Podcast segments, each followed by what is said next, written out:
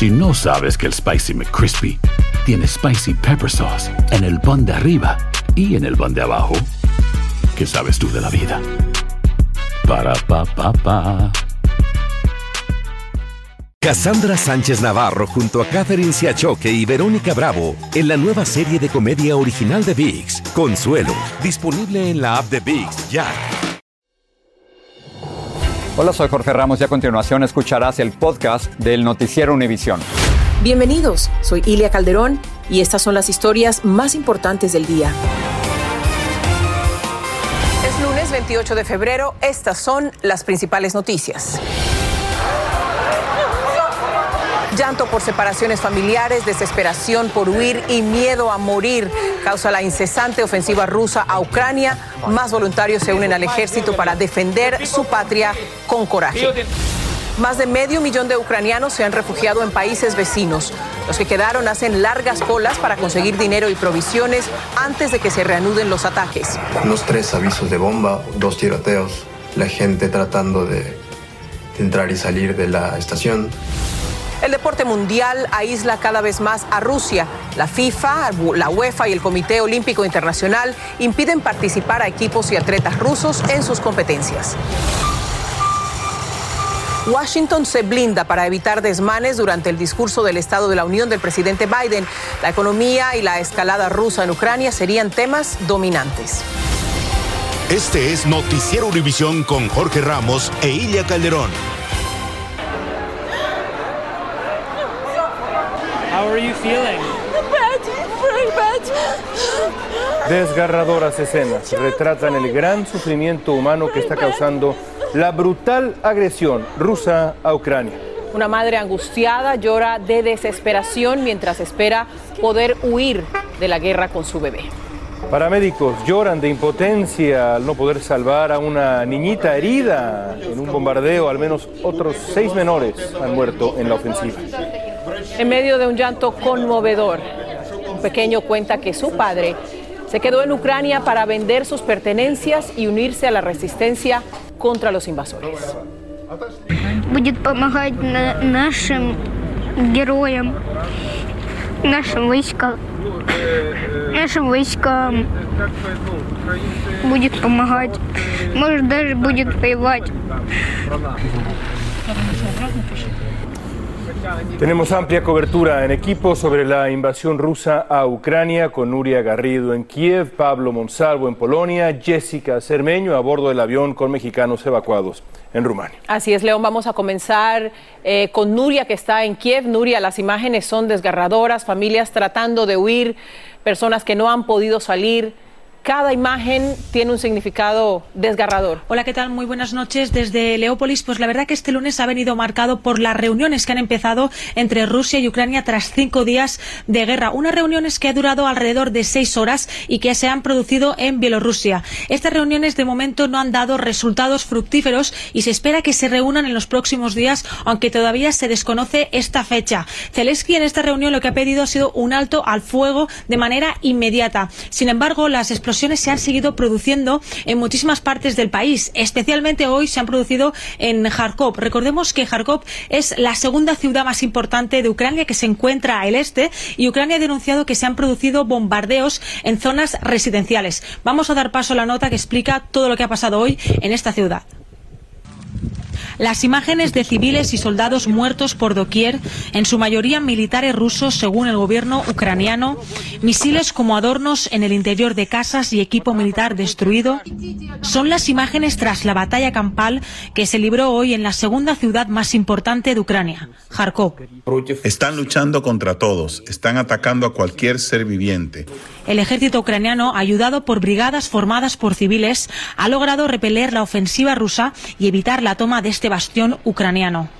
Para reforzar las fuerzas ucranianas, Zelensky ha recurrido a una medida extraordinaria para frenar el avance enemigo, liberando a los presos con experiencia militar. Por su parte, Putin ordenó poner en alerta sus fuerzas nucleares y tiene preparado un convoy de cientos de vehículos militares para redoblar la ofensiva. Otras batallas, igual de cruciales, siguen teniendo lugar más allá de las calles ucranianas. Hospitales alrededor del país continúan salvando vidas. Mientras suenan las sirenas y explotan misiles, el sótano de este hospital en la capital de Ucrania se ha convertido en el refugio de decenas de pacientes para los que evacuar no es una solución. La mayoría pequeños que libran la batalla de sus vidas, el cáncer. Aquí en el sótano podemos recibir todos los medicamentos y tratamientos que necesitamos. Cientos de miles más han decidido quedarse, como es el caso del venezolano Guillermo López, quien reside junto a su esposa y dos hijos en la ciudad de Donipro, a unas ocho horas al sureste de la capital. El plan que tenemos es seguir aquí en la casa. Eh, es un viaje muy largo, no hay trenes es muy peligroso, no quiero poner en riesgo a mi familia. Por el momento no tomará las armas, pero dice sentirse muy orgulloso de sus nuevos compatriotas ucranianos. De ver lo nacionalistas que son y lo, lo cómo quieren ver a su país independiente y libre. Orgullo que comparten millones alrededor del mundo, al continuar viendo imágenes como estas. Decenas de ucranianos de a pie impiden la entrada de un tanque ruso a su pequeño pueblo las sirenas siguen arrullando a todo un país en las noches. Por su parte, también hoy el presidente Zelensky ha pedido a la Unión Europea poder ingresar de manera inmediata a través de un régimen especial. De hecho, ha subido en sus redes sociales ya la foto en la que firmaba este decreto. Tendremos que esperar a ver qué ocurre en cuanto a esta cuestión. Esto es todo desde aquí, desde Leópolis, y regreso a vosotros al estudio. Y mientras tanto, organizaciones internacionales advierten que la crisis humanitaria podría empeorar. Calculan que unos 4 millones de personas más podrían abandonar Ucrania. Solo en las últimas horas han huido más de 120 mil. Entre los que ya han logrado salir y los que buscan cómo hacerlo hay muchos latinoamericanos. Pablo Monsalvo habló con un grupo de ecuatorianos en un refugio en Polonia. Según estimaciones del gobierno ecuatoriano, más de 800 ciudadanos de ese país viven o se encontraban en Ucrania cuando comenzó la invasión rusa el jueves pasado. De a poco, están logrando cruzar la frontera a naciones vecinas, por el oeste. Y ya a salvo, algunos, hospedados en un refugio de religiosas católicas, relatan el drama del pánico vivido. Entonces, del tren que cogí en la ciudad de Kiev era empujones. Primero tenían que entrar eh, señoritas y con sus hijos. Y después los hombres. Los militares se portaron demasiado agresivos.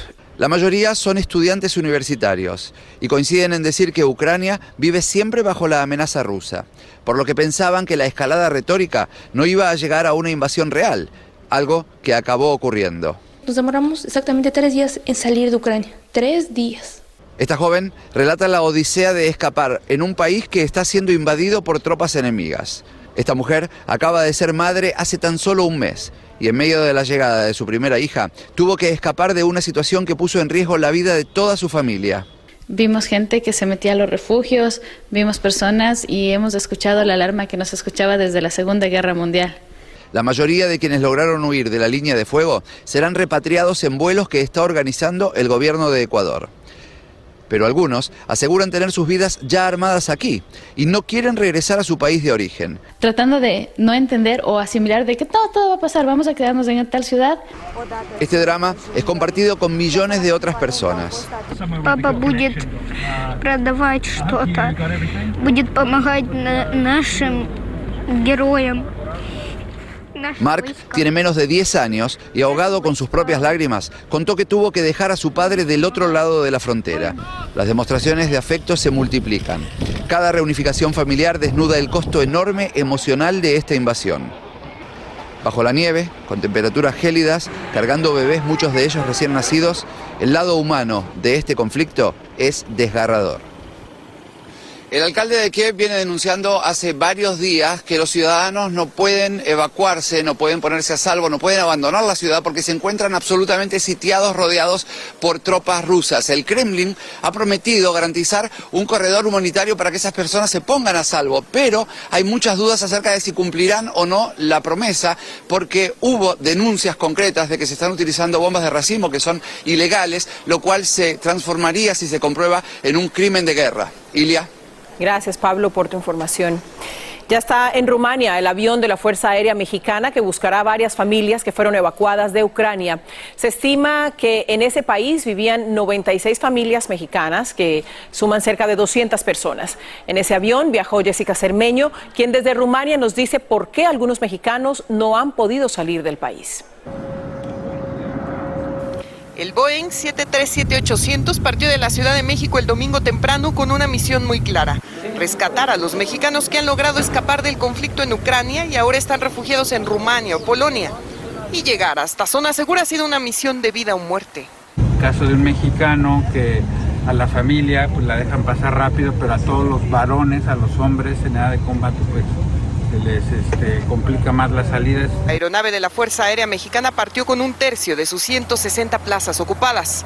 Con nosotros, los periodistas, funcionarios de la Cancillería y una decena de militares que conforman su tripulación. El primer viaje en la historia de México para rescatar a conacionales de una zona de conflicto. Pero ya está el avión. y que tras la orden del presidente Andrés Manuel López Obrador fue organizado en apenas cuatro horas. Pero todavía un centenar de mexicanos continúa en peligro y no se han encontrado opciones para trasladarlos. Como a Silvia Cristina Mercado, que sigue en la ciudad ucraniana de Kharkov, en la frontera con Rusia. De hecho, en cuanto empiezan a escucharse bombardeos, nos resguardamos en el pasillo que está en medio de la casa. Y hasta la embajadora en Kiev, Olga García, se quedó atrapada. Por eso un vuelo tan largo da tanta esperanza. Más de 6.800 millas recorridas en más de 20 horas, con tres escalas, en dos aeropuertos militares en Canadá y uno en Irlanda. Y solo una vez pudimos salir de la aeronave unos minutos, algo que no se compara con la desesperación de la huida de los que ocuparán los asientos vacíos de regreso. Estoy dejando atrás Ucrania. He entrado a Rumania. Aunque ahora la gran pregunta es cuántos más lograrán llegar hasta aquí, hasta la capital rumana, para abordar. Y ahora que está el avión aquí, los planes de la Cancillería son trasladar a los mexicanos que sí lograron salir de Ucrania, que en este momento se encuentran en una comunidad fronteriza que se llama Siret, a unas siete horas de aquí. Nos dicen que vendrán también, cruzarán eh, en las próximas horas otros mexicanos hasta ese punto y poderlos traer, por supuesto, hasta aquí, hasta la capital rumana y que puedan llegar a su patria en el avión de la Fuerza Aérea Mexicana, pues sanos y salvos. Estaremos muy pendientes de todo lo que ocurra. Yo regreso con ustedes. Y las sanciones económicas contra Rusia por la invasión a Ucrania parecen estar teniendo fuertes consecuencias. El rublo, que es la moneda rusa, cayó a un mínimo histórico. Además, las tasas de interés aumentaron más del doble y muchos rusos acudieron a los bancos a sacar su dinero. Pedro Rojas nos va a explicar el duro efecto de las sanciones financieras contra Rusia. La Casa Blanca asegura que las nuevas sanciones económicas impuestas a Rusia y el Banco Central de ese país podrían reducir el financiamiento a la invasión que soldados rusos protagonizan en Ucrania. El mundo está diciendo que la acción armada no es aceptable y si el presidente Putin quiere cambiar esas circunstancias, tiene que cambiar su conducta, dijo la vocera de la Casa Blanca. El rublo, la moneda rusa, cayó a su valor más bajo frente al dólar y la bolsa de valores de Moscú cerró sus puertas. Además, cientos de personas acudieron a los bancos rusos por temor a perder acceso a su dinero. Entre las sanciones se contempla la congelación de bienes rusos en Estados Unidos y el occidente de Europa y se prohíbe que puedan ser vendidos en dólares, euros, libras inglesas e incluso yenes japoneses. El profesor de finanzas, Gustavo Grullón, dice que son acciones muy fuertes. Van a estrangular la economía no solamente en el corto plazo, pero también en el largo plazo. El presidente sostuvo una llamada con los países aliados para tratar el conflicto que se vive en Ucrania y el Departamento de Estado cerró la embajada de Bielorrusia y ordenó la salida de personal no esencial de la embajada de Rusia. Además, 12 diplomáticos rusos que laboraban en las Naciones Unidas fueron expulsados de Estados Unidos. El vocero del Pentágono alertó que Putin tiene aún muchas herramientas letales que puede usar. Todavía tiene disponible poder de combate significante que aún no ha usado en Ucrania, pero sí ha introducido parte, destacó John Kirby. Otras sanciones económicas han provocado que los intereses de préstamos en Rusia se hayan elevado a más de un 20%. Voceros de la Casa Blanca han adelantado que la invasión de Rusia a Ucrania será tema central en su mensaje de mañana al Estado de la Unión frente al Congreso y además han dicho que el texto se ajusta de acuerdo a la situación que se reporta constantemente desde el lugar del conflicto. En Washington, Pedro Rojas, Univisión. Las autoridades en Washington ordenan fuertes medidas de seguridad antes del discurso mañana del presidente Biden sobre el estado de la Unión. El mundo del deporte se une para sancionar a Rusia por haber invadido Ucrania. Y hablan con Univisión los padres verdaderos del joven que fue robado de un hospital de México cuando era un recién nacido. Hay gente a la que le encanta el McCrispy y hay gente que nunca ha probado el McCrispy. Pero todavía no conocemos a nadie que lo haya probado y no le guste. Para pa pa pa. Cassandra Sánchez Navarro junto a Catherine Siachoque y Verónica Bravo en la nueva serie de comedia original de VIX, Consuelo, disponible en la app de VIX ya. Estás escuchando el podcast del noticiero Univisión. La capital de los Estados Unidos adoptó medidas de seguridad adicionales, esto con vistas al discurso de mañana del presidente Biden sobre el estado de la nación. Activistas e inmigrantes se manifestaron frente a la Casa Blanca para pedirle al mandatario que se comprometa con medidas migratorias. Claudia Uceda nos tiene más desde Washington. Fuera de la Casa Blanca, inmigrantes le piden al presidente Joe Biden que cumpla con sus promesas y que le den un camino a la ciudadanía. Que se comprometa y que se comprometa ya, porque la gente ya está, ya está decepcionada de él. La última elección. Este congresista de California le pidió a Biden una orden ejecutiva ya que el tema está prácticamente muerto. Con una orden ejecutiva que él, como lo hizo a los Dreamers, que le dé efectivamente un tipo de perdón a todos los que están trabajando aquí. Biden mañana dará su primer discurso sobre el estado de la Unión en un momento en el que enfrenta una serie de crisis como la guerra en Ucrania, la inflación y la pandemia. En política mucho tiene que ver con suerte y, y la verdad es que a él le tocó tanto Delta como Omicron le hubiera ido súper bien si no hubieran habido estas variantes. El tema que afecta a su popularidad en las encuestas es la economía. Aunque esta ha estado creciendo y el desempleo ha bajado, la inflación es la queja de la mayoría de la población. Todo está caro, la leche, la carne. La Casa Blanca indicó que, que el presidente absolutamente hablará de la inflación y de cómo reducirá los costos de los productos. También hablará de la crisis en Ucrania. Este catedrático universitario dice que lo que determinará la presidencia de Biden será cómo manejará esa guerra. Va a impactar eh, cómo nos va en términos económicos, cómo, cómo lo vemos a él como, como comandante en jefe. Entre tanto, antes de la llegada del presidente, el Capitolio se resguarda. La Guardia Nacional está lista para actuar de ser necesario. También regresó temporalmente las vallas alrededor del Congreso ante la posibilidad de manifestaciones. Una caravana de camiones amenaza con llegar a la capital, pero aún no está claro cuál sería su impacto. En Washington, Claudio Seda, Univisión. No olvide mañana sintonizar Univisión para seguir toda la cobertura informativa que daremos al discurso del presidente Joe Biden sobre el estado de la Unión. En México comienzan a conocerse detalles de la vida del joven de 16 años al que robaron siendo un recién nacido y que sus padres recuperaron hace unos días, gracias en parte a una investigación periodística. Nuestra corresponsal Atsiri Cárdenas habló con ellos y escuchen esto. Le dijeron que su hijo siempre tuvo dudas sobre aquellos que durante años se hicieron pasar por sus familiares. Es increíble. ¡Es mi hijo! El reencuentro entre madre e hijo fue conmovedor.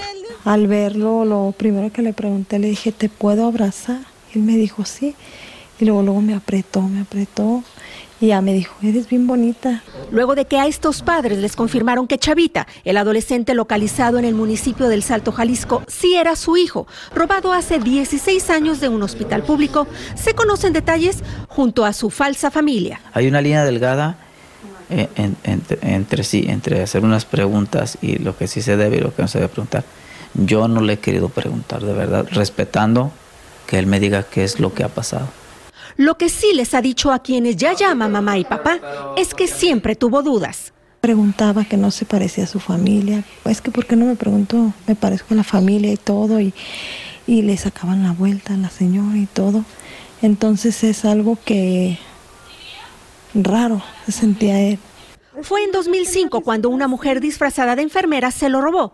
Según fuentes cercanas a las investigaciones, esa mujer es la misma que todos estos años se hizo pasar por su madre. Ella no ha sido localizada.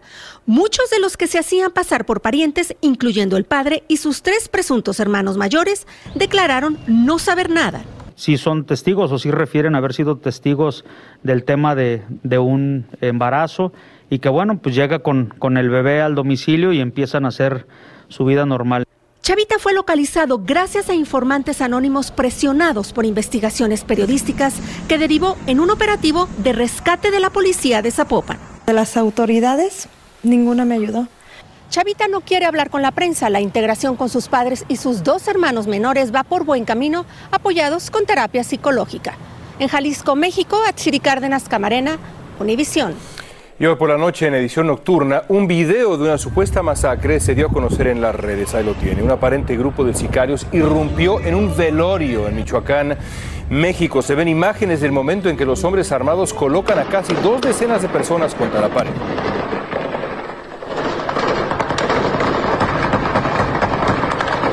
Y ese es el sonido de la supuesta ejecución. Las imágenes no han sido confirmadas ni los cuerpos de las presuntas 17 víctimas han sido reclamados por familiares. Las declaraciones de las autoridades las tendremos esta noche. Y en cuanto al COVID-19, algunos estados levantaron oficialmente la obligación de uso de mascarillas sanitarias en interiores. La medida para restaurantes, bares, gimnasios, tiendas. Los detalles en la edición nocturna para usted. Sigue este podcast en las redes sociales de Univision Noticias y déjanos tus comentarios. La guerra de Ucrania se libra en varios frentes y uno de ellos es Facebook. Meta, la empresa matriz de Facebook, dice haber descubierto decenas de cuentas, grupos y páginas falsas que difundían sentimientos, sentimientos prorrusos. La empresa también afirma que neutralizó la actividad de piratas informáticos que han intentado hackear las cuentas de funcionarios, líderes militares y periodistas ucranianos. Bueno, las sanciones León contra Rusia por invadir a Ucrania ya alcanzaron también el ámbito deportivo. La FIFA y la UEFA ya expulsaron a Rusia de todos sus eventos futbolísticos. A esto se suma la Fórmula 1 que canceló el Gran Premio de Sochi y otras organizaciones deportivas que se están uniendo al repudio de la invasión a Ucrania. Vilma Tarazona tiene más. El fútbol mundial le sacó tarjeta roja a Rusia como castigo por su invasión a Ucrania. La FIFA, el organismo internacional más importante de fútbol mundial, expulsó a la selección rusa de todos sus torneos oficiales, dejándola fuera de las eliminatorias para el Mundial de Qatar 2022. La Asociación de Federaciones Europea UEFA aplicó la misma represalia a Rusia. Hay muchos futbolistas rusos que se han manifestado en redes sociales, incluso eh, se han solidarizado con futbolistas ucranianos. La Federación Internacional de Judo dejó fuera de combate a Vladimir Putin, suspendiéndolo como presidente honorario y embajador de ese organismo. Putin es octavo dan, uno de los rangos más altos en esa disciplina. El Comité Olímpico Internacional pidió a sus federaciones afiliadas que prohíban competir a los deportistas rusos. Además, acordó retirar su máxima condecoración, la Orden Olímpica a Putin y a todos los funcionarios del gobierno ruso que la tengan. El mundo está unido en contra de lo que está pasando en Ucrania. Nadie quiere ver eh, que se muera tanta gente en, en este país. Por otra parte, el futbolista venezolano Eric Ramírez, que juega para el Real Sporting de España, dijo en redes sociales que su hija nació en un hospital de Ucrania en medio de la guerra. Ramírez jugaba en el Dinamo de Kiev, pero cuando fue contratado por el equipo español, tuvo que dejar a su esposa en Ucrania por lo avanzado de su embarazo. El futbolista venezolano Eric Ramírez dijo que está tratando de sacar de Ucrania hacia Polonia a su bebé recién nacida Camila y a su esposa Fabiola. Regreso con ustedes. Gracias, Vilma, y ojalá que puedan reunirse como Sin familia. duda, pronto. Bueno, queremos dejarlos con unas imágenes muy emotivas. Son las imágenes del homenaje que le brindó la afición del Benfica de Portugal a su delantero ucraniano, Román Yaremchuk. Los hinchas ovacionaron a Yaremchuk, el delantero que nació en el oeste ucraniano. No pudo ver nada más, contener las lágrimas. Los aficionados al fútbol de todo el planeta han mostrado su apoyo a los jugadores ucranianos después de la invasión rusa a su país. Buenas noches. Hay gente a la que le encanta el McCrispy y hay gente que nunca ha probado el McCrispy. Pero todavía no conocemos a nadie que lo haya probado y no le guste. Para pa pa pa. Cassandra Sánchez Navarro junto a Catherine Siachoque y Verónica Bravo en la nueva serie de comedia original de VIX, Consuelo, disponible en la app de VIX ya.